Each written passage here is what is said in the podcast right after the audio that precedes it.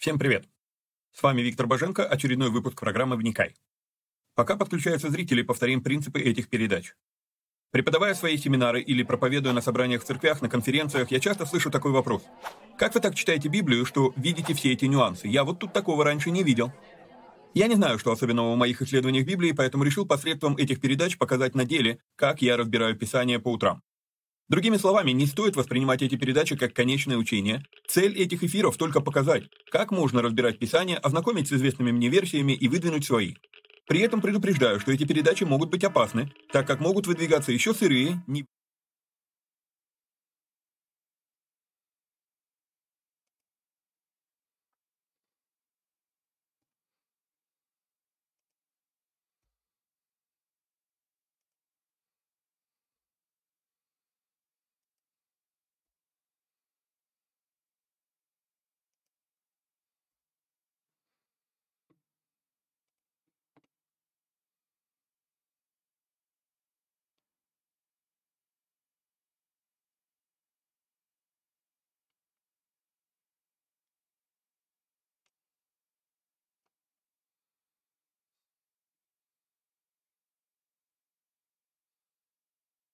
Раз. То есть я, получается, уже в эфире, что ли? Какая прелесть. Как видите, я до последнего момента готовился. Так, я понимаю, что что-то тут не то у нас.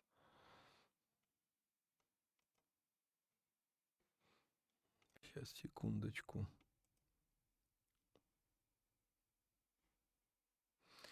Пробую разобраться. Нет, все-таки не хочет.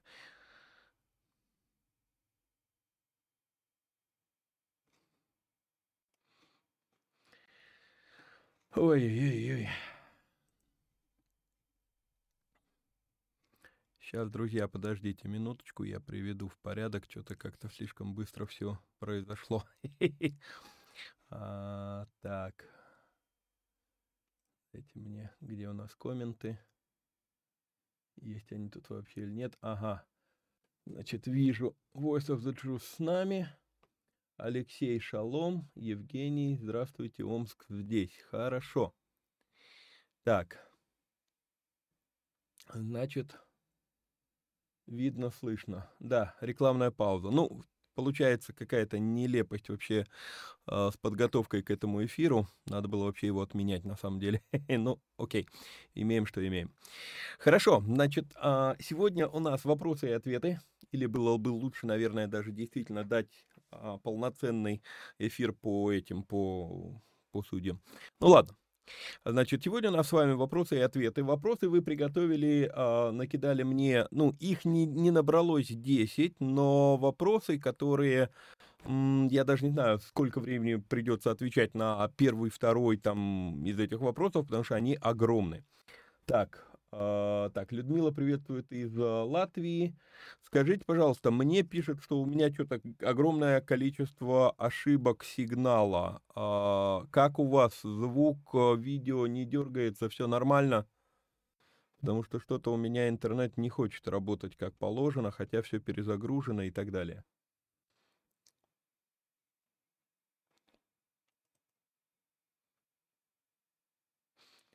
Скажите, друзья, как, как сигнал? Или надо пере, перезапускать трансляцию?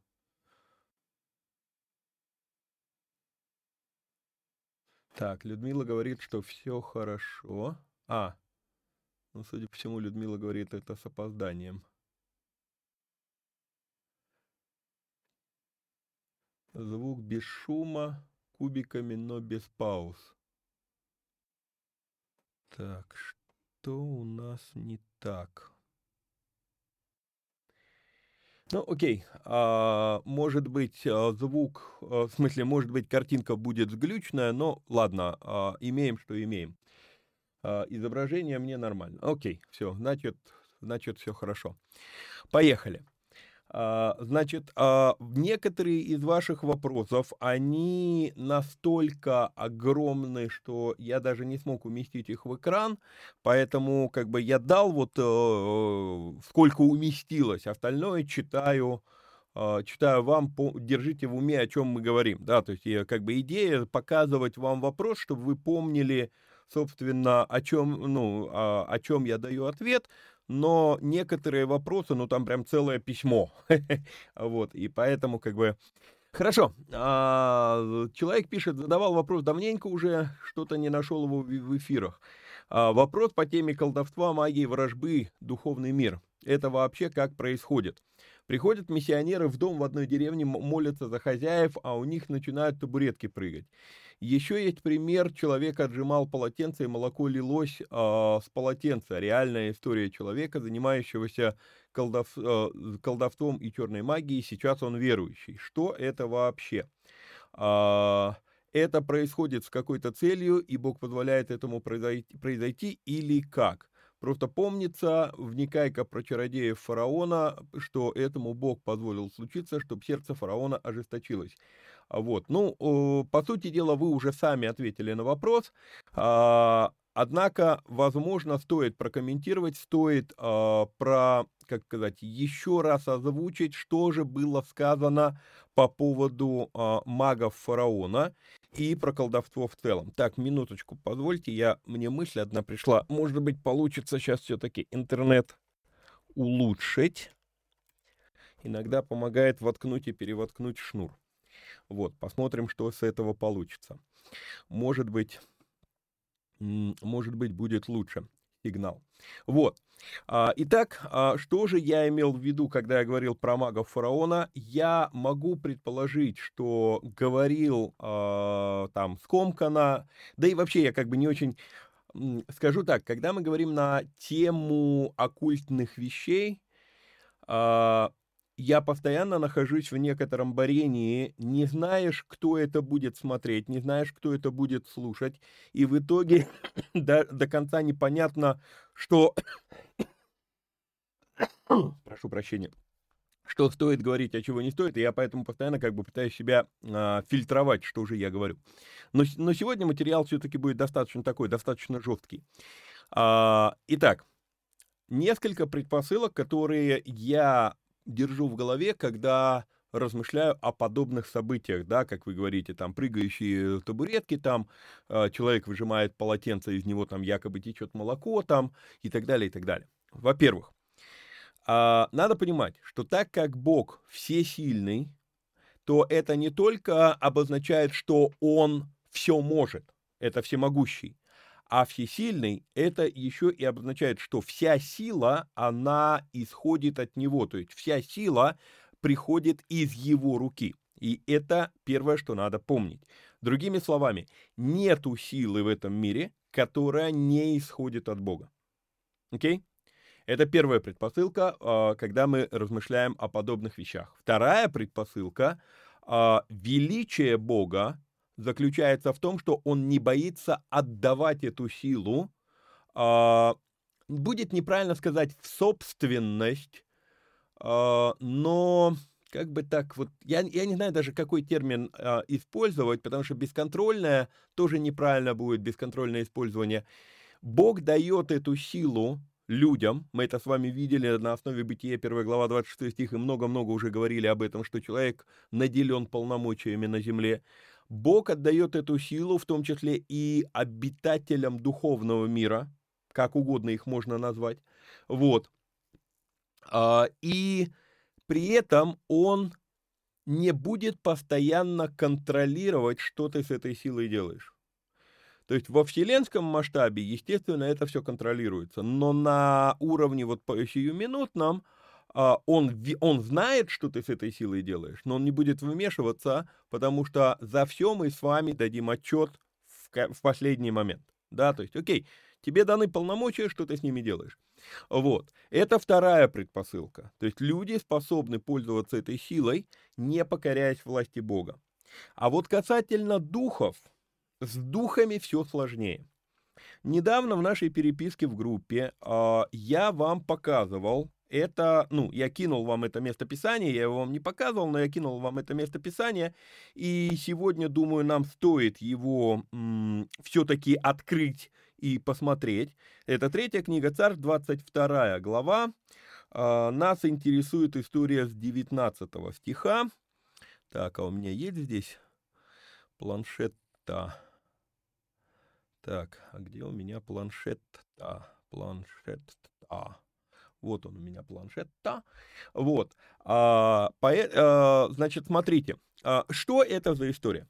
Это история о том, как а, два царя а, объединяются вместе. И, кстати, да, хотел еще такое озвучить. А, как, как говорят в некоторых телепередачах, впечатлительных и псих, психически неуравновешенных просьба удалиться. Потому что, ну, материал, вот этот материал, он непростой для понимания. Неправильно, для понимания простой, для, но, но для усвоения, я не знаю, для осознания, для, ну, это достаточно непростая вещь к сожалению, в современном христианстве. Вообще, в принципе, ничего сложного здесь нет. Вот. Итак, э, история о том, как царь Иудеи Иосафат, благочестивый царь, э, пошел партнером с царем Израиля Ахавом, нечестивым царем на войну против Сирии. Перед тем, как приступать к военным действиям, Иосафат спрашивает, а, спроси Господа, что Бог говорит об этой войне. А, Ахав а, а, а вызывает 400 пророков, можем даже прям найти, где это сказано, а, там прям эта цифра указана, что, да, вот, и собрал царь израильский пророков около 400, окей, около 400 человек, и сказал им, идти ли мне войной на Армау в Гладский или нет. И сказали, иди, Господь предаст в руки царя. Да, то есть вот, вот она эта история. Вот, но что-то напрягает Иосафата, и Иосафат спрашивает, а есть ли еще какой-то пророк? И вот тут вот задумайтесь, мы, мы дойдем до этой книги, будем разбирать там а, очень много эмоциональных вещей, а, струится прям между строк. 400 пророков тебе говорят, да, все хорошо, но что-то Иосафата гложет внутри. И он спрашивает, а есть ли еще один пророк? Есть ли еще кто-то? Можно ли еще кого-то позвать? А, Ахав говорит, ну есть тут еще один пророк, но мне он не нравится, потому что он все время говорит а, против меня, противное мне, вот. А, но Иосафат говорит, не, ну ты все-таки его позови. И вот это вот мне, честно, честно говоря, мне непонятно вообще, как, как, как так получается, что Иосафата 400 пророков не убедили, но он все-таки все еще не уходит не уходит из этого партнерства. То есть, э, то есть вот у тебя есть, ты не поверил 400 человекам, и, ну, а, окей, я сейчас уйду в разбор третьей книги Царств, 22 главу, у нас сегодня не об этом передача. Вот, э, короче, он задает вопрос, дайте еще одного пророка. Ахав говорит, ну, есть еще один пророк, который никогда еще ничего доброго обо мне не говорил, не хочу его звать. А, и Асафат настаивает на этом, зовут Михея. И Михей говорит, что нет, ты, короче, ты в этой войне проиграешь. И ему говорят, ну как же так, ну вот 400 пророков-то сказали и другое.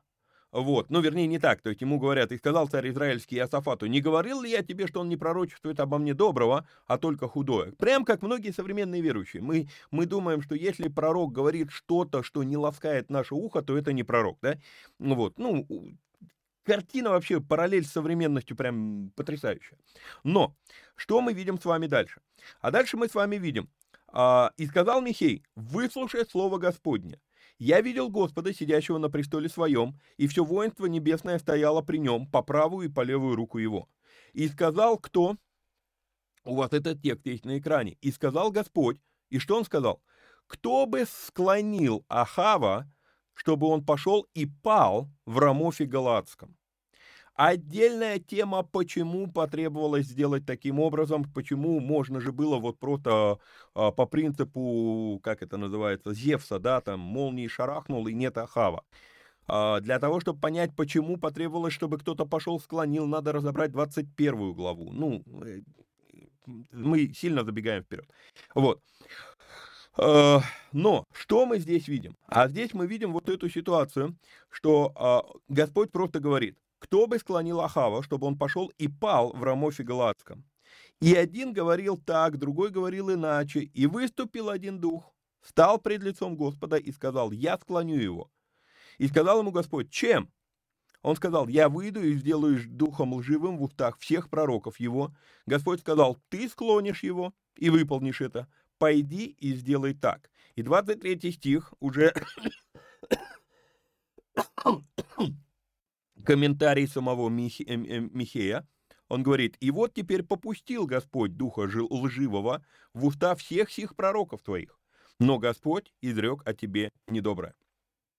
Итак, а, потрясающая история, которая напрочь рушит очень многие вещи а, в современном богословии и о восприятии Бога и так далее, а, потому что мы вдруг, ну, вот об этой вот, э, эта мифология там про какую-то войну на небесах там и так далее, то есть вот, вот это все, оно а, сильно-сильно вызывает множество вопросов, когда читаешь эту историю. Окей? Okay? Итак, сначала подчеркнем в этом тексте самое важное, а потом разберемся, почему так произошло. Сам Бог искал, кто пойдет и сделает так, что Ахав наконец-то погибнет. А, почему пришлось искать, я уже говорил. Это мы, когда дойдем до третьей книги царств в обычных эфирах вникать, там будем это разбирать. А, второе, что мы здесь видим. Вокруг Бога находилось все воинство, воинство небесное, то есть духовные силы. Все. Написано, все воинство небесное было по левую и по правую руку от Бога. Вот. А, и когда Бог спрашивает, кто выполнит данное задание, один дух говорит, что он сделается духом лживым. Очень интересно. Здесь сразу несколько вещей вот в этом пункте. «Я сделаюсь духом лживым» обозначает, что до этого он не является духом лживым. Баба. Он становится духом лживым не потому, что он бунтует против Бога. Баба. Ну, э, если мы сейчас уйдем в тщательный анализ этого текста, то мне реально страшно. А, за, ну, за, за некоторых людей. Не тех, кто, может быть, сейчас смотрит, те, кто на вникайках уже не первый раз, вы уже привыкли к таким вещам, но это видео потом будет лежать и помина... ну, угадай потом, кто это будет смотреть, да? Вот. Итак, это не лживый дух. Он говорит, я сделаюсь духом лживым.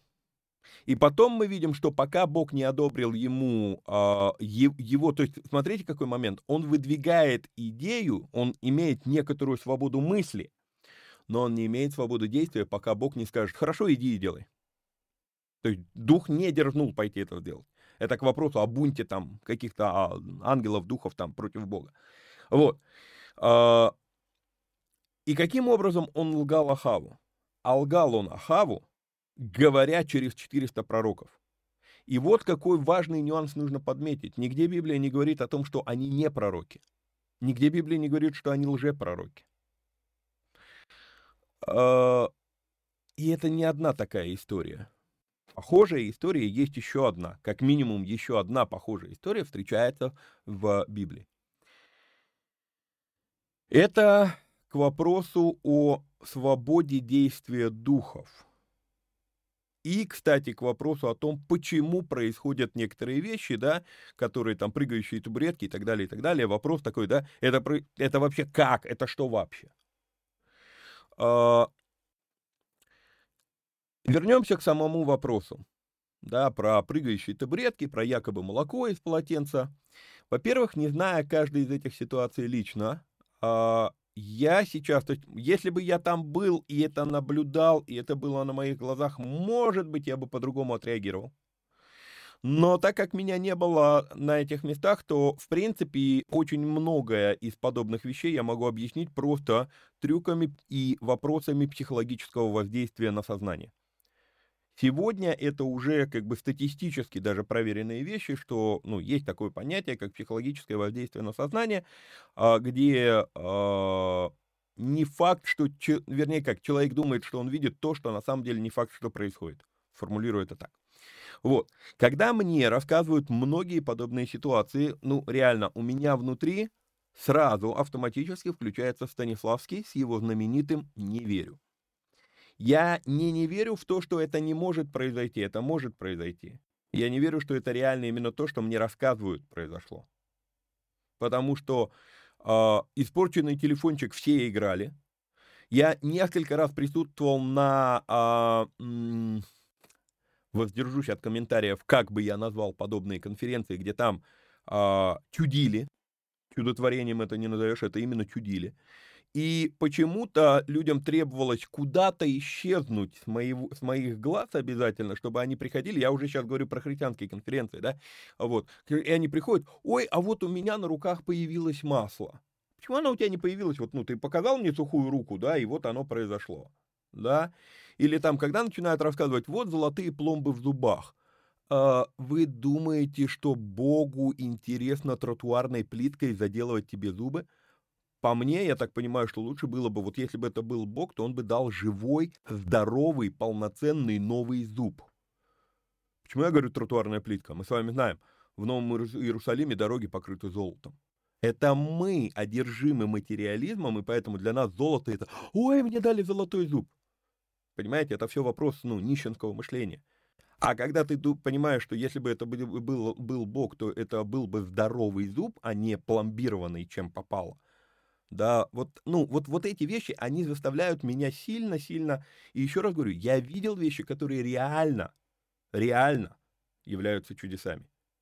И в то же самое время я видел огромное количество вот, ну, махинаций, спекуляций и тому подобного. Отдельная большая тема. Вот.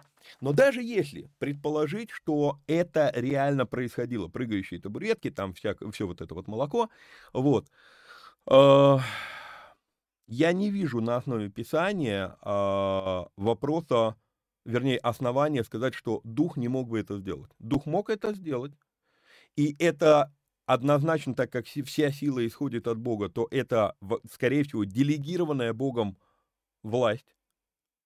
А с какой целью, вот это вот вопрос не ко мне. Потому что вот, вот история, третья царь, 22 глава, она показывает некоторое странное закулисье духовного мира, которое но еще раз говорю, ну немногие из нас мы готовы вместить такие тексты Библии. Окей? Вот, поэтому по, думаю, что по этому вопросу нам, наверное, достаточно.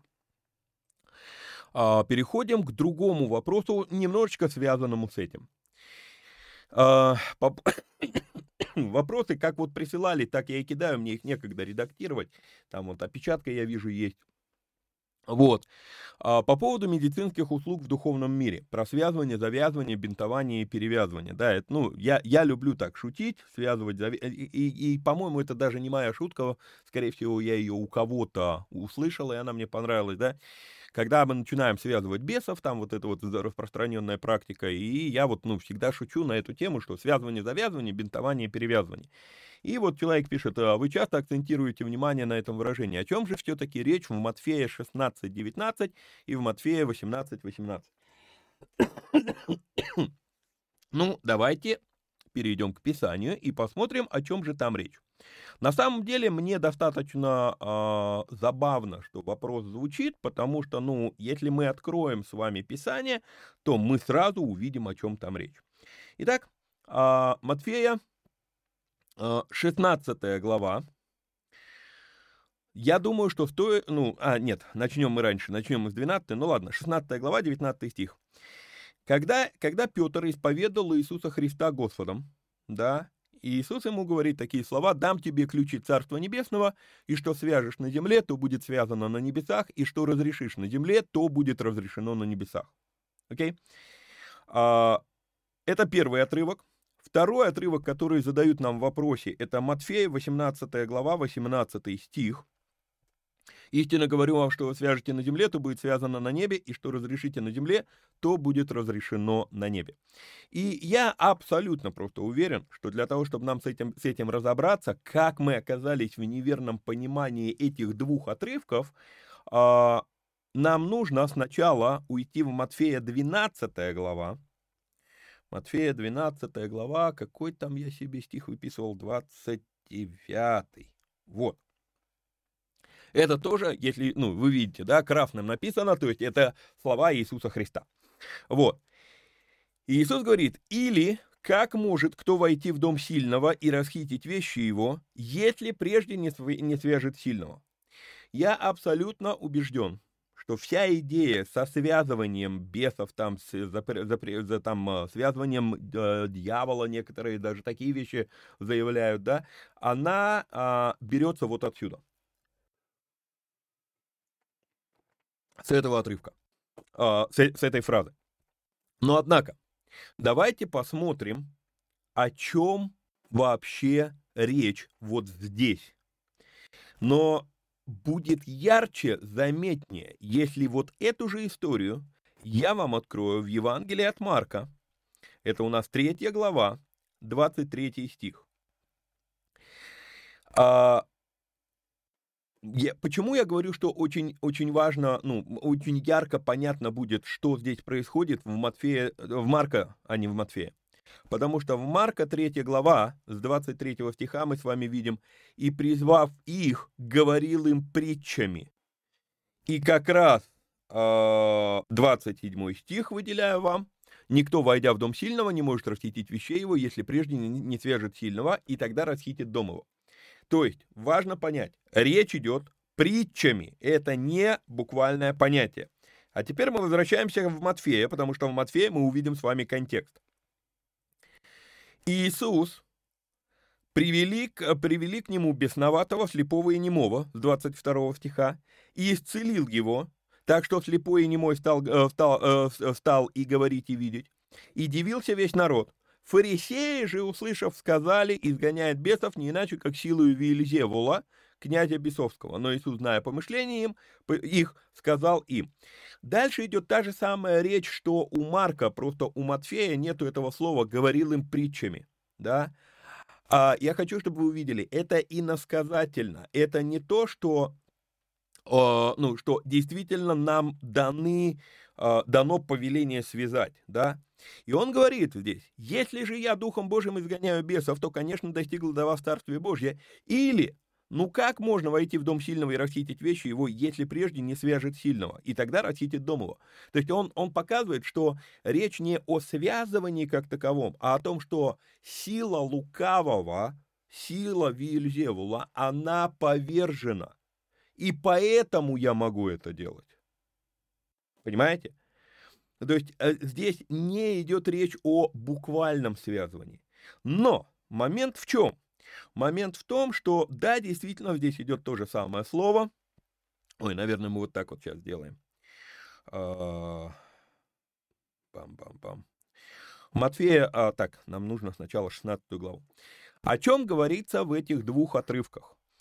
А, в Матфея 16 глава 19 стих. У меня вопрос, при чем тут медицинские услуги, связывать, завязывать, бинтовать и перевязывать, если мы говорим про бесов, да? Если сама фраза начинается со слов «дам тебе ключи от Царства Небесного». Задумайтесь над этим.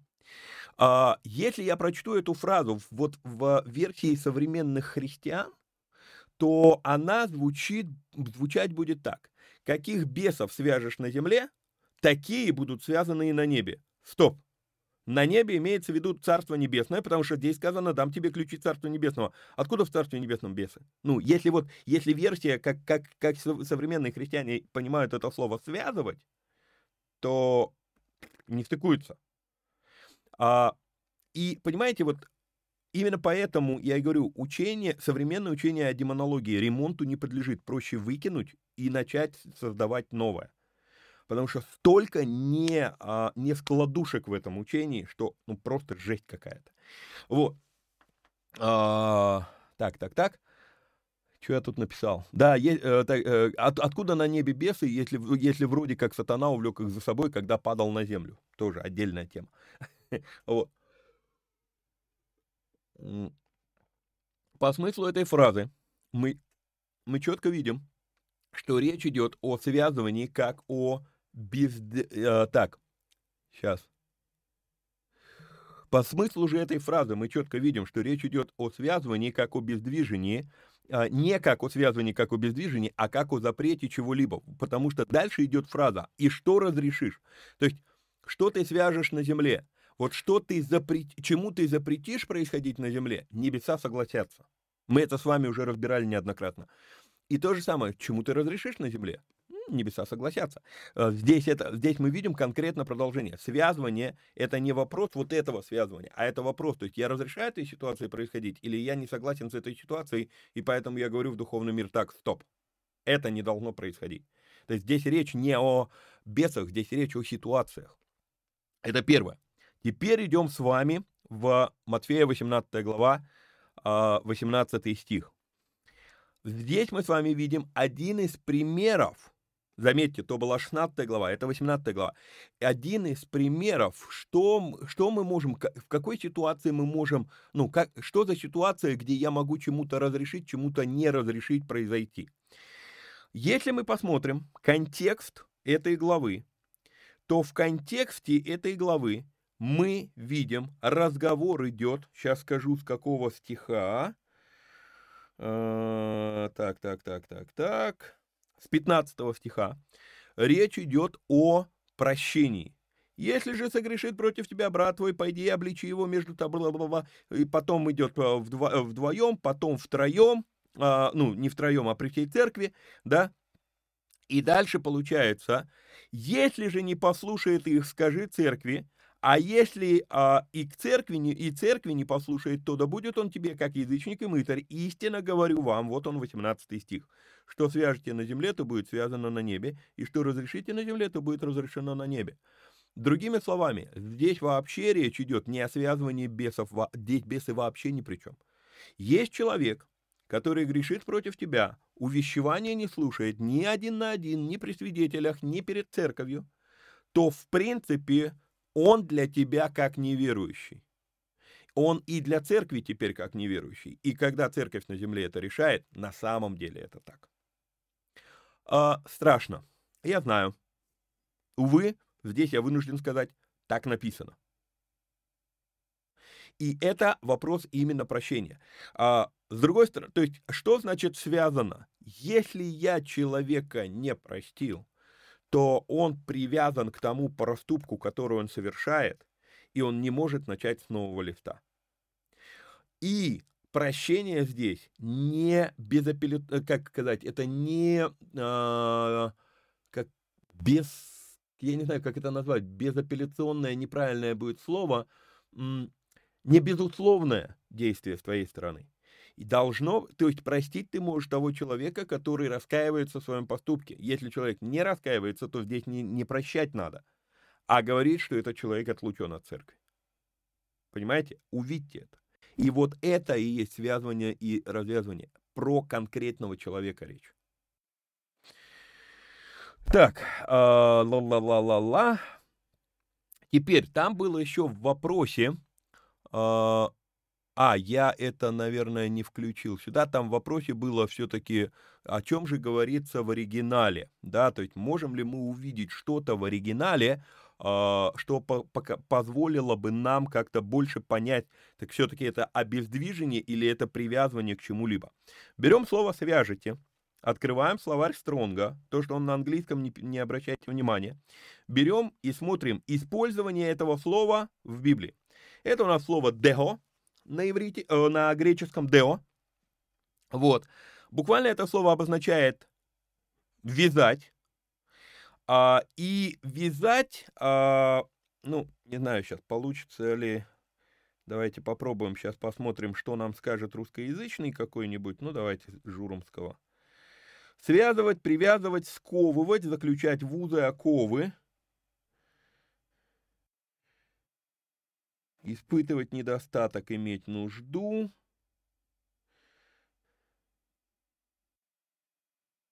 Приносить, желать, хотеть. А, это в словаре Дворецкого. Так, посмотрим, что нам... А, ну, это, собственно, Дворецкий и есть. Так, но вот интересно, что в, английско, в англоязычном э, стронге здесь использовано слово вязать и завязать узел, да, завязать узел, и вот узел это не про то, что ты обездвижен. Узел это может быть про то, что ты привязан, да, вот как на привязи мы кого-то тянем, да, то есть я, мы, ну, мы не привязываем, мы крюком цепляем, но вот буксирование, буксирование машин, да, современными тросами, вот то же самое. То есть это может быть и связывание, и привязывание. Это одно и то же слово ДО. Но интересно, несколько вещей хочу вам показать, как это слово использовано а, мне вот эта вещь очень много помогает понять про то, как, что на самом деле слово обозначает в оригинале. Когда я беру и смотрю, как это слово использовалось в Библии. Ой, прошу прощения, вот, я же вам не показываю текст. Вот. Значит, смотрите. А, так, это нам знакомо. А, про плевелы, да, соберите, помните историю про, про пшеницу и плевелы? И интересно, что сказано, соберите прежде плевелы и свяжите их в связки, чтобы сжечь их, да, это то же самое слово. Я, Ирод связал Иоанна, дам тебе ключи, то же самое слово, мы это сейчас с вами только что разбирали, как раз Матфея 18 глава, 18 стих. Так, давайте я, наверное, пока выключу камеру. Сейчас, секундочку. Выключу камеру, чтобы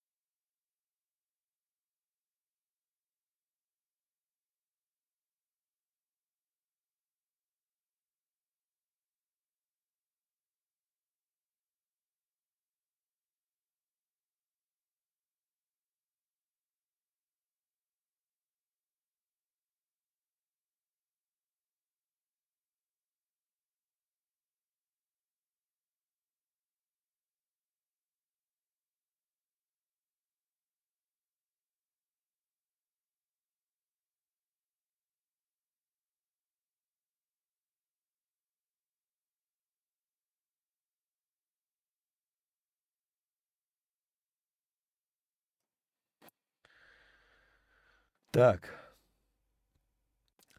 А, напишите мне, с какого момента вы меня... А, ну я, я показывал использование слова. Прошу прощения.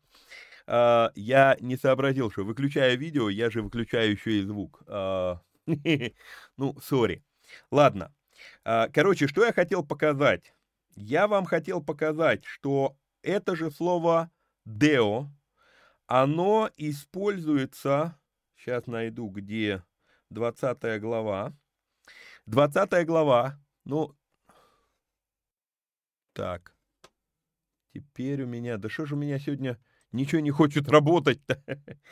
Давайте тогда будем прямо открывать места Писания, чтобы, ну, за моей фотографией не было, э, ну, э, как бы не скрывался текст. Итак, смотрите, что, что, что наблюдаем. Значит, э, использ... вот это слово «део», это слово «влечение», вот в этом, э, вот в этом стихе. «И вот ныне я по влечению духа иду в Иерусалим, не зная, что, -то, что там встретится со мной».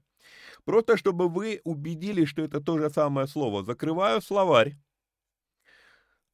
нажимаю на это слово, чтобы мне открылся словарь. И мы видим с вами... А, причем тут BBS? Дайте мне стронга.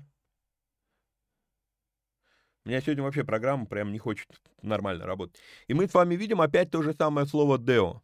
То же самое слово, ну, хотите, давайте вот вам открою Журомского, так будет виднее, да, связывать, привязывать, сковывать, заключать в узы оковы. Но, но Павел здесь говорит, и вот ныне я по влечению духа иду в Иерусалим, не зная, что там встретится со мной. То есть это слово, вот это слово влечение, оно переводится тоже, это связанный. То есть это то, что нам нужно увидеть. Когда я возвращаюсь в этот слова, э, в, э, сейчас, секундочку, как мне это сделать? Ой, боже что мой. Готовил все, все было, все работало нормально, а теперь не хочет работать.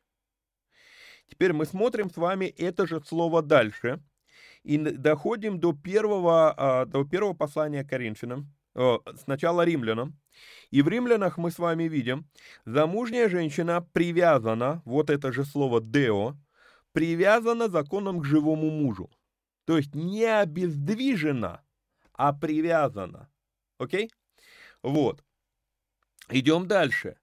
1 Коринфянам 7 глава, 27 стих. Теперь зеркалочка. То жена привязана к мужу. А теперь то же самое слово использует Павел, но он говорит, соединен ли ты с женой, связан ли ты с женой.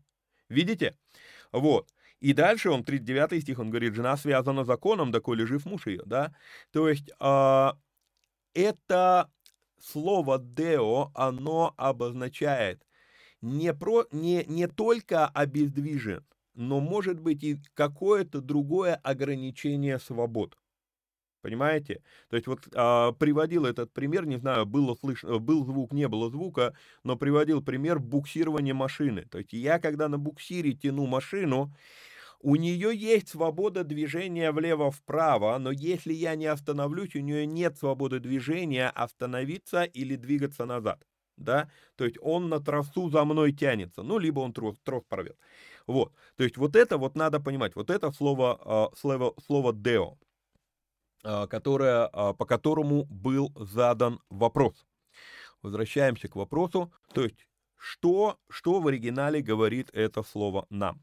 Думаю, что здесь по этому вопросу достаточно. Мы потратили 43 минуты на два вопроса. Это жесть какая-то. Так. Это Виктор Молоко не хочет из тряпки испаряться. Да, Дмитрий? Вот. Там, кстати, а, пока далеко не ушло, какое второе место про лживого духа, Олег спрашивает. Та, не про лживого духа, а про интересные взаимоотношения между Богом и духовными силами, включая те духовные силы, которые мы привыкли называть плохими. Это история про Иова. Иов, первая, вторая глава. Мы это с вами проходили. Вот, то есть это вот вторая история. Не про лживого духа, а вот про эти странные взаимоотношения. Странные только... Вот заметьте, что странные только для современного богословия. И только для христианского богословия. Для... А, надо уточнить. Для богословия современного христианства. Потому что если я копну буквально на 100 лет назад, на 150 лет назад в богословие, там все это было нормально. Это только новое вот какое-то поветрие. А, так, Дмитрий тут комментировал, вещи сильного – это его инструменты, то есть ложь, отвергни ложь, и веревки не понадобятся. Ну, может быть. А, поехали дальше. Значит, э, так, на эту тему все. Следующий вопрос. Работает ли принцип, э, что один в церкви грешит, а страдает при этом вся церковь? С вашего позволения, здесь вообще без каких-либо фантазий, я просто прочитаю написанный комментарий, чтобы остаться э, в рамках этичного ответа. Потому что могут соскользнуть некоторые имена, которые, ну, лучше не упоминать. Думаю, что да. Вот ответ на вопрос, работает ли принцип, что один в церкви грешит, а страдает при этом вся церковь, думаю, что да. Посмотрите в качестве примера, насколько сегодня негативное отношение к церкви в мире из-за того, что всплывают случаи педофилии среди монахов и католических священников. Это как пример. Или насколько сегодня в поношении церковь из-за неуемной страсти по баблу у проповедников Евангелия процветания. Второй пример. Да, церковь в целом страдает из-за того, что некоторые персонажи создают такую репутацию церкви в обществе, что йоколомане. Да? Вот. А, многие из вас, я дальше пишу, многие из вас помилованы тем, что вы не знаете английского языка, и поэтому не знаете, сколько унизительных терминов придумало общество по поводу этих горе-учителей в США. Ну, именно вот на английском языке. А, например, blab and grab это, а, это, это, ну, наболтай и хватай, вот, вот если перевести, да, то есть, а, почему? Потому что вот я буду исповедовать, и оно произойдет, и все, и вот я вижу, как это материализуется, вот это вся вот состояние а, утопической нирваны. Вот, а, понимаете, из-за того, что люди преподают то, что другие люди хотят слышать, а не то, что написано в Библии, в целом репутацию церкви в обществе, она отрицательная. И это тоже относительно новое явление, между прочим, надо так заметить. Поэтому, то есть это, это давно, ну, это, это недавно появилось. Ну, относительно недавно, ну, наверное, в рамках 100 лет мы можем сказать. Вот даже, наверное, меньше, чем сто лет пока еще. Вот. Или а, взять пример, читаю комментарий дальше, или взять пример, как несколько лет назад один не очень мудрый, может и умный, но явно не мудрый человек стал кидать революционные лозунги и кричать о свержении власти. Сколько церквей пострадало в той стране и в окружающих странах из-за этой глупости? Понимаете? А, этот, ну, то есть ответ на вопрос, работает ли этот принцип, да, работает. Просто и, и это то, что мы с вами видели уже неоднократно, то есть и это, к сожалению, ну, мы просто настолько к этому привыкли, что мы даже не обращаем внимания. А если вот так вот, ну, я вам сейчас показываю примеры, и вы такие, а, ну да, точно, ну да, это, это так и есть. Вот. А, следующий вопрос, это тоже тот вопрос, который не умещается, сам вопрос не умещается на экран, то есть я его сколько мог уместил, но остальное как бы дочитаю. А, но здесь как бы нужно было все это написать, чтобы у меня было некоторое понимание, о чем вопрос. Вот. Мы с мужем открыли небольшой бизнес в своем городе, спустя некоторое время открыли торговую точку идентичную в другом городе, планируем еще в разных городах развиваться. Чтобы раскрутить живую точку, живем в другом городе, а, чтобы раскрутить торговую точку, живем в другом городе, и еще продолжительное время будем вынуждены жить не в своем городе. Вопрос, как быть с церковью, со служением, с десятинами? Постоянно в долгих разъездах. Сейчас придется, возможно, год жить в другом городе. Как быть со своей церковью? Пока в чужом городе ходим в церковь на, на правах гостей. На семинарах вы говорили, что в деяниях написано, что люди пока продавали свои имения. Имения эти были в разных городах, и, скорее всего, это связано с родом деятельности. Да, вы правы, это связано было с их торговлей. Вопрос. Как в то время обстоял вопрос, э, вопрос о своем собрании, если люди жили в разных местах? Буду ждать ответ. А, тоже зачитаю, потому что здесь много написал, просто буду читать. То, что я говорил на семинарах, надо корректировать современными расстояниями. Вся территория Израиля – это территория в пять раз меньше, чем территория Волгоградской области. Из Галилеи, это северный регион Израиля, до Иерусалима, почти самый юг э, Израиля, прямой дорогой можно было дойти за три дня пешком. Не торопясь. При этом сильно не торопясь. За три дня. То есть это то расстояние, о котором мы говорим. Поэтому, когда я говорю о том, что у состоятельного израильтянина было несколько домов на территории Израиля, в перекладе на вот нашу российскую реальность, это несколько домов в разных пригородах одного областного города. Ну, по сути дела, вот у нас, ну, Волгоград, он длиной, ну, там, чуть ли не весь Израиль. Вот, а, по длине. То есть надо понимать, что, ну, несопоставимые расстояния, о которых мы здесь говорим. Поэтому э, можем ли мы чему-то научиться вот из того, из того примера, который вы привели в книге Деяний? Думаю, что нет. А, на самом деле очень трудно дать какие-то советы конкретные по вашей ситуации. Могу лишь просто сказать, как бы я, какие бы вещи я при, при, принимал к сведению, пытаясь для себя решить эту задачу. Во-первых, а, я придерживаюсь подхода, что десятина идет не туда, где ты слушаешь проповеди, а туда, где тебе оказывается духовное попечение. Еще раз, не туда, где ты слушаешь проповеди. Сегодня, если мы думаем, что мы приходим в церковь для проповеди, то многие из нас сегодня являются адептами церкви под названием YouTube. А, но проповедь это не все, что я ожидаю от церкви. Все-таки церковь — это реальное душепопечение, а не просто умничание со сцены. Я постоянно умничаю со сцен в разных городах, но это не делает меня пастором этих церквей, потому что одно дело что-то там сказать, может быть даже красиво, может быть людям нравится то, что они слышат, но это не обозначает, что я готов вам давать душепопечение. Понимаете, вот в этом есть разница между проповедником и пастором. Я в последнее время очень много фокусирую внимание именно на этом. Нам пора научиться различать. Проповедник — это проповедник, пастор — это пастор. Не всегда пастор умеет красиво говорить. И очень не всегда хороший проповедник умеет заботиться о людях. Именно вот это душепопечение. То есть вот это надо увидеть. Поэтому, еще раз, Десятина идет не туда, где я слушаю проповеди, а туда, где обо мне оказывается дух, душепопечение. Для меня это принцип, это тот, которого я придерживаюсь. Окей? Кто реально является моим пастором, не проповедником, а пастором, в ту церковь и идет моя десятина. Возьмем другой пример. Вы знаете, что я сейчас перевожу Стивена Фуртика. А, пока я делаю перевод его проповеди, я ее переслушиваю, там, я не знаю, там, ну, не знаю, там, если от начала до конца весь процесс на мне, то, ну, наверное, раз 20-30. Потребителем слова проповеди я а, в основном оказываюсь у него. Но, но, это не обозначает, что он оказывает мне какое-либо душепопечение. Назидание, да, но не душепопечение.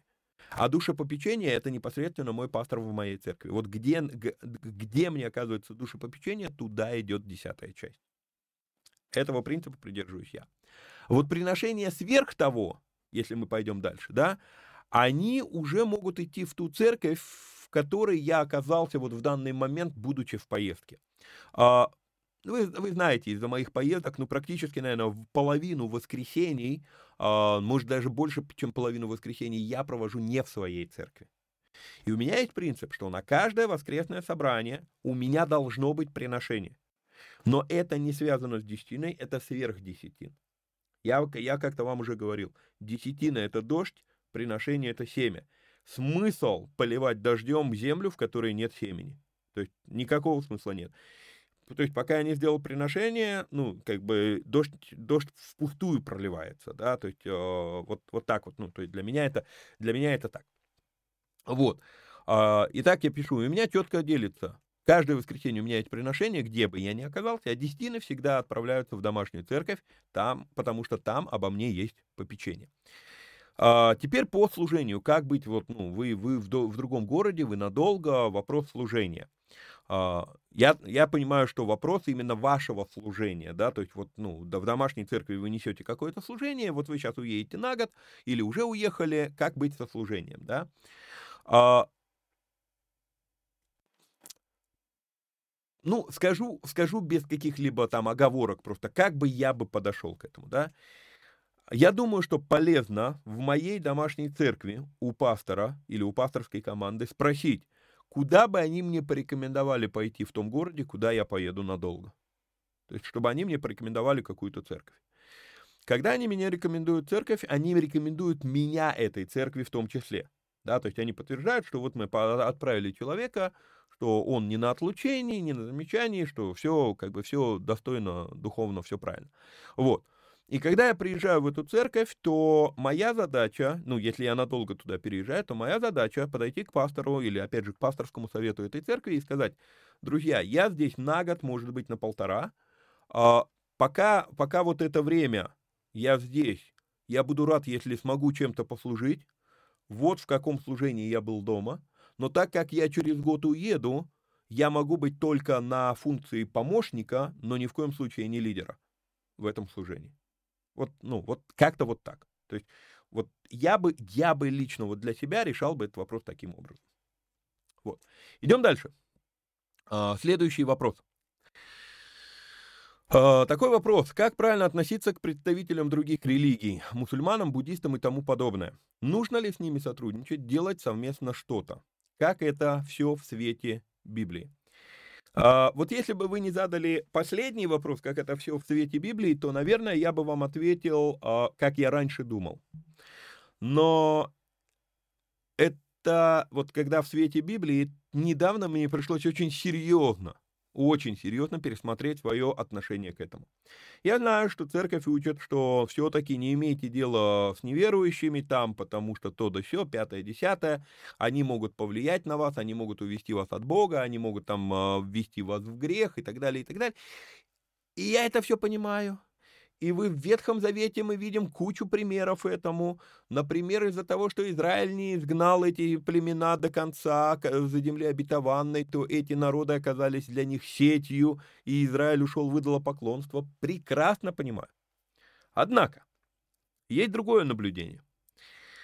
Во-первых, кроме Скинии, все другие места поклонения, первый храм, второй храм, третий храм, были построены либо при участии язычников, либо на деньги язычников, либо по распоряжению язычников. О чем речь?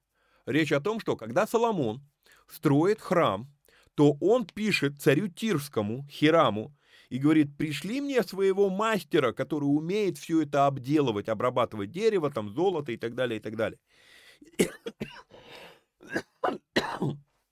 Кедры присылает Хирам, специалиста прораба, назовем это так, присылает Хирам, и вот этот язычник, не будучи обращен в иудаизм, строит основное место поклонения иудеев. Дыдынь. Второй храм.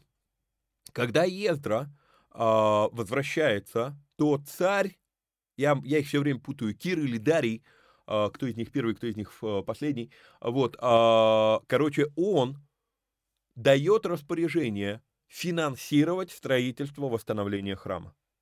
И третий храм, третий храм так и называется, храм Ирода. Понимаете? То есть бам-бам-бам. Мы видим с вами, что это, а, ну, другими словами, не так все однозначно. То есть я вижу, что э, взаимодействие... Да и потом, вот, вот скажите, как мы собираемся достигать людей ради, ради Евангелия, э, ради Иисуса Христа, если мы заперлись в своем собственном вот этом... Вот, это, вот в этом плане мы реально секта, понимаете? То есть мы изолировались в своем собственном мире, мы сами, самые хорошие, самые праведные, все вокруг сволочи, и к ним ни в коем случае не суйся. А как мы собрались достигать этих людей? То есть я думаю, что э, нужно все равно иметь взаимоотношения, сотрудничать, но при этом постоянно отдавать себе отчет, что это сотрудничество, это твое действие, как действие разведчика на вражеской территории. То есть каждый шаг надо обдумывать, чтобы самому не упасть. Как Павел говорит, почему кто, кто думает, что стоит, смотри, чтобы не упасть. То есть это вот я бы так ответил на вот этот вопрос. Так, Uh, вопрос. Uh, ну, здесь совсем все коротко. Что значит халявное следование за Христом и, как, и какое, на ваш взгляд, не халявное? А разбирали это уже такую тьму тайм, uh, тьму раз, что не вижу смысла повторяться. Учение о том, что от меня ничего не требуется, для того, чтобы быть учеником Иисуса Христа, вот это учение я называю халявой. Уче... Халявное, халявное следование за Христом. Если мы с вами посмотрим на слова Иисуса Христа, недавно буквально в белых эфирах мы разбирали 15-16 главы Евангелия от Иоанна. Пересмотрите этот белый эфир, и вам все станет понятно. Я вижу, что от нас требуются усилия, и когда мы будем читать Павла, мы увидим то же самое, кстати говоря, просто не в популярных отрывках. К сожалению, сегодня в большинстве случаев проповедуют только популярные отрывки. А те, которые не популярные, ну, ну как же, народ же не придет на собрание, если я буду такое проповедовать. Вот, это, к сожалению, проблема, а, проблема современной церкви.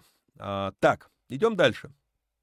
А, вот такой вопрос. В крупных церквях можно видеть картину, когда кафедру дают чиновникам. Насколько это согласуется с писаниями, а, где не рекомендуется делать лицеприятие? Я думаю, что здесь мы путаем две вещи, которые нужно различать между собой. Первое. Во-первых, во-первых, практически все главные персонажи Ветхого Завета – это политические, а не религиозные деятели. Когда до меня вот это осознание дошло, это было, наверное, в прошлом или в позапрошлом году, у меня реально что-то что прям взорвалось в голове, и я стал понимать Библию совсем по-другому. Моисей не является религиозным деятелем. Моисей рукополагает религиозного деятеля. Мы это с вами разбирали в черных эфирах, когда были а, там, где у нас, в книге Левит, да, вот. А, то есть он, а сам Моисей, он, в принципе, от начала до конца, он является политическим деятелем. Давид – это политический деятель. Даниил – это политический деятель.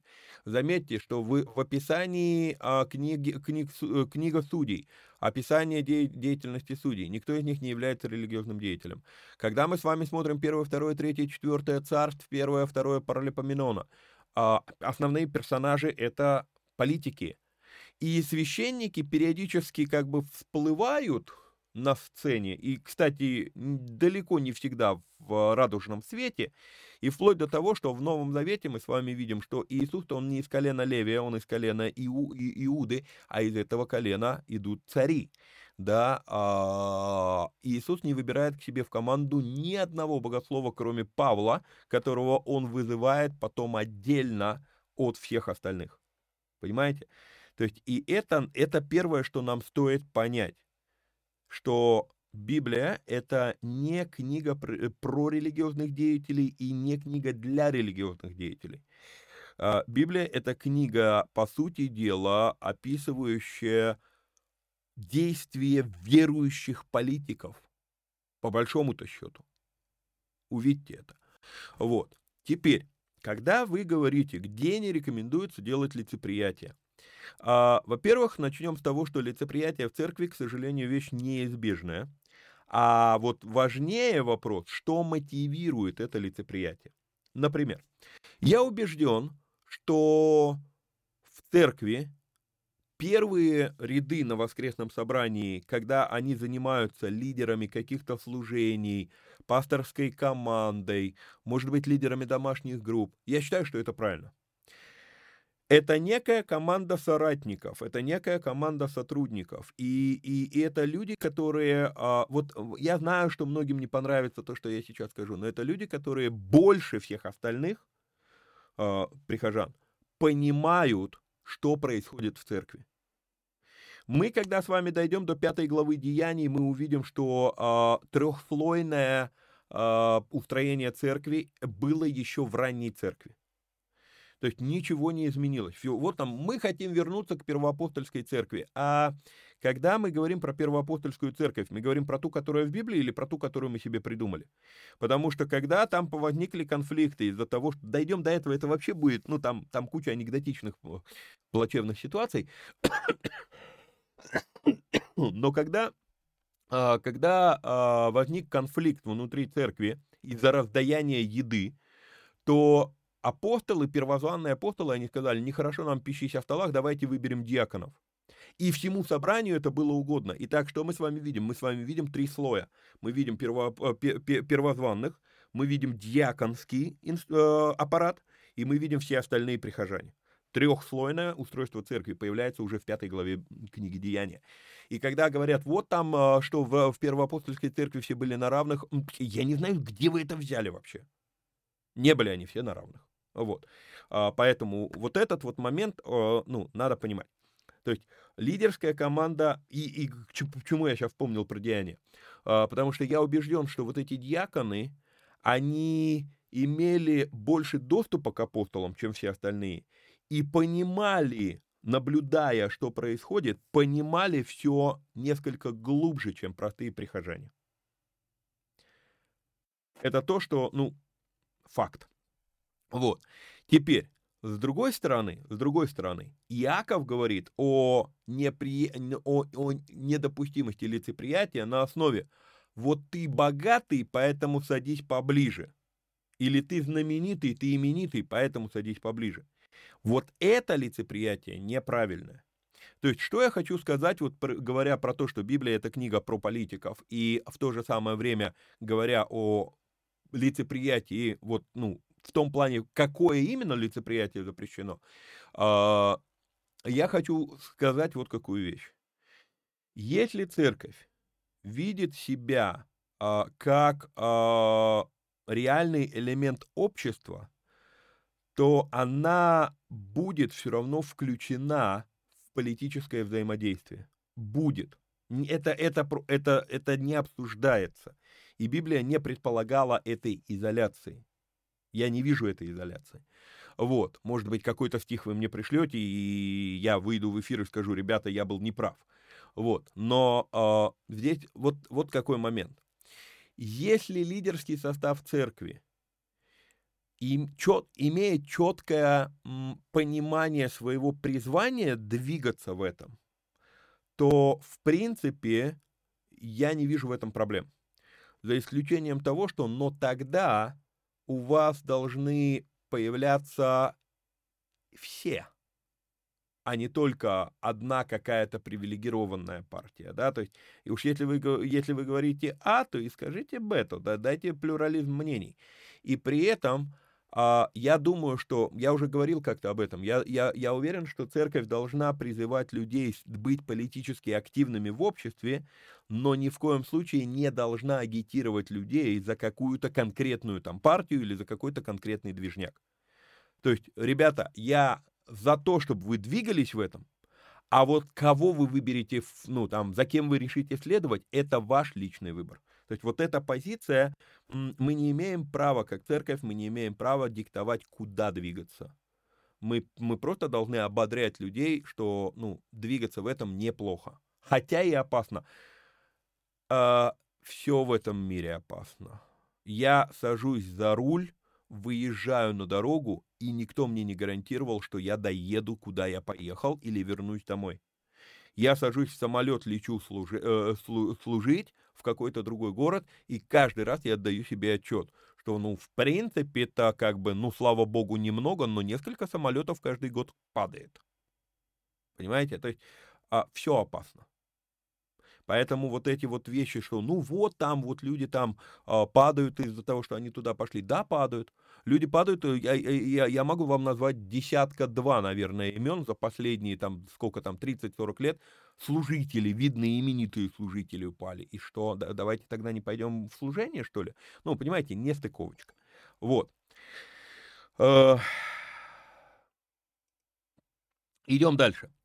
Значит, а последний вопрос, который я успел приготовить, и, наверное, на этом будем заканчивать, потому что все равно уже больше часа а, эфир идет.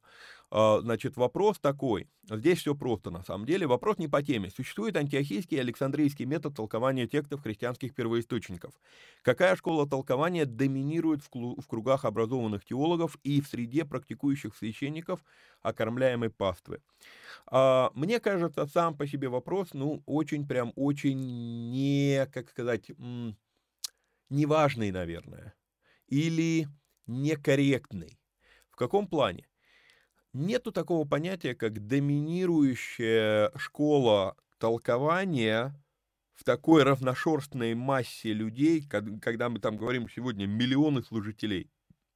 То есть это индивидуально. Кто-то сторонник И, кстати, а, ведь надо понимать, что это не две крайности. Это уже исторически нам так удобно называть. Во-первых, школ трактования Библии больше, чем две. Есть малазийская, например, школа, да, вот, а, ну, есть другие школы трактования Библии. Но закрепилось вот это, потому что нам так легче говорить, вот одним словом. Это Александрийское трактование, да, и все. То есть и всем, ну, образованным богословам понятно, что хотели сказать. Не нужны длинные объяснения. Но Александрийская э, школа трактования, да, там очень много было аллегорического понимания Библии но это не обозначает, что они отрицали буквальное понимание. То есть они придерживались буквального понимания тоже, но просто очень многое было э, объясняемо аллегориями. Это Александрийская школа. А антиохийская школа не обозначает, что они не применяли аллегорий. Просто они были больше, чаще они использовали инструмент. Это, знаете, это как... А, ой, а, ну, вот когда я строил дом, да, то есть наступил момент, когда я купил фрезу. И ну, у меня дом я строил каркасный, мне приходилось обрабатывать много, много дерева. И вот у меня частенько возникал вопрос, да, то есть э, постоянно работаю циркулярной пилой, ну, мы ее называем обезьянка, вот, э, циркулярной пилой. И получается, что вот, ну, мне надо сделать какой-то прорез в доске, там, не отрезать доску, а прорез в доске, там, на, ну, наполовину толщины, там, 2,5 сантиметра. Вот она у меня циркулярка в руке. Где-то там у меня стоит фреза. И это всегда стоит твой выбор. Ты пойдешь за тем инструментом, или ты воспользуешься то, что у тебя под рукой. Перенастроил циркулярочку, два раза прорезал, стамеской ну, с молотком стукнул, тюрка вылетела, да? Или я все-таки пойду и буду использовать фрезу. Это, это, это всего лишь два инструмента, аллегория и буквально. И вот кому-то свойственно работать больше с стамеской, с молотком и циркуляркой, кому-то свойственно работать фрезой, да. Но это не обозначает, что человек напрочь отвергает циркулярку или человек напрочь отвергает фрезу. Понимаете? Вот то же самое с этими двумя школами. Не было такого, что вот эти только буквальное трактование Библии, вот эти только аллегорическое. Нет. Просто здесь чаще это применялось, а здесь чаще это применялось. Понимаете? То есть уже тогда это не было так, что черно-белое. И сегодня это то же самое. Я зачастую, допустим, вот понимаете, когда я, я даже сегодня в эфире, когда мы говорили там про чудеса, там про, про, про бесов и так далее, и так далее, да, а, я для себя, а, я себя замечаю, что вот когда я говорю на тему демонологии, я, я склонен буквально трактовать тексты. А когда я говорю на тему, допустим, финансов, то я очень много образного использую, да, то есть я, я замечаю, что э, как бы даже здесь у одного-то человека есть какой-то перекос, что вот тут вот я не допускаю э, аллегорических трактований, а здесь я как бы чаще, ну, понимаете, да, а уж когда мы говорим в целом про тело Христова, ну, мы не можем сказать, какая школа доминирует целом нет. У отдельных людей, то есть вот этот проповедник, он чаще использует, ну, там, взять Верона Аша, да. Верона Аш, кстати, Джейкс очень много работает именно по Александрийской школе, да. То есть они любят, ну, вот именно метафорическое трактование. Вот. Взять, э, взять, допустим, э, Чарльз... Э, ой-ой-ой. Чарльза Стэнли, ну, тот же буквалист абсолютно. Недавно я нашел, у меня сейчас закрыта эта страница, а, Том Брэдфорд, по-моему, а, учитель, он очень сильно двигается в учительском даре, а, он буквалист, у него очень мало метафор, ну, по крайней мере, того материала, который я услышал, очень мало метафор. Вот, то есть это, это, это настолько вот индивидуально, что мы не можем, не можем сказать, какая школа доминирующая. Вот, если я не ошибаюсь, мы успели разобрать все вопросы, кроме одного, вот, про указание мизинцем на Тару, но я не готов на него сейчас ответить, мне надо все-таки еще поработать над ним, вот, поэтому его я оставлю на следующий, а, на следующий, а, на следующий э, как он, а, выпуск вот, вот, а так на сегодня, пожалуй, вам доста- достаточно, прошу прощения, ну, как бы по мере поступления вопросов я шел. Наверное, вот сейчас понимаю, что, наверное, первые два вопроса надо было куда-нибудь под конец засунуть, потому что они такие, они э, крышу сносящие вещи. Вот, но уж что получилось, то получилось. Все, всех вам благословений. Бог позволит, живы будем. В пятницу вроде как все должно получиться. Я по-прежнему никуда не уезжаю. А, я ну, мы на семейном совете решили придерживаться э, все-таки того, что я буду ездить куда-то в этом году только один раз в месяц. Вот, в январе я еду только в конце месяца. Ну, здесь будет еще семинар в Волгограде, но это уже как бы это никуда не ехать. Вот, я к чему? Я к тому, что в принципе у нас как бы в этом году должны эфиры быть чаще. Ну, меньше пропусков. Но опять же, не зарекайся на завтра, как говорят, хочешь рассмешить Бога, расскажи ему о своих планах, да? Вот, все, всех вам благословений, Пока-пока. Эфир заканчиваем. До встречи в пятницу, даст Бог.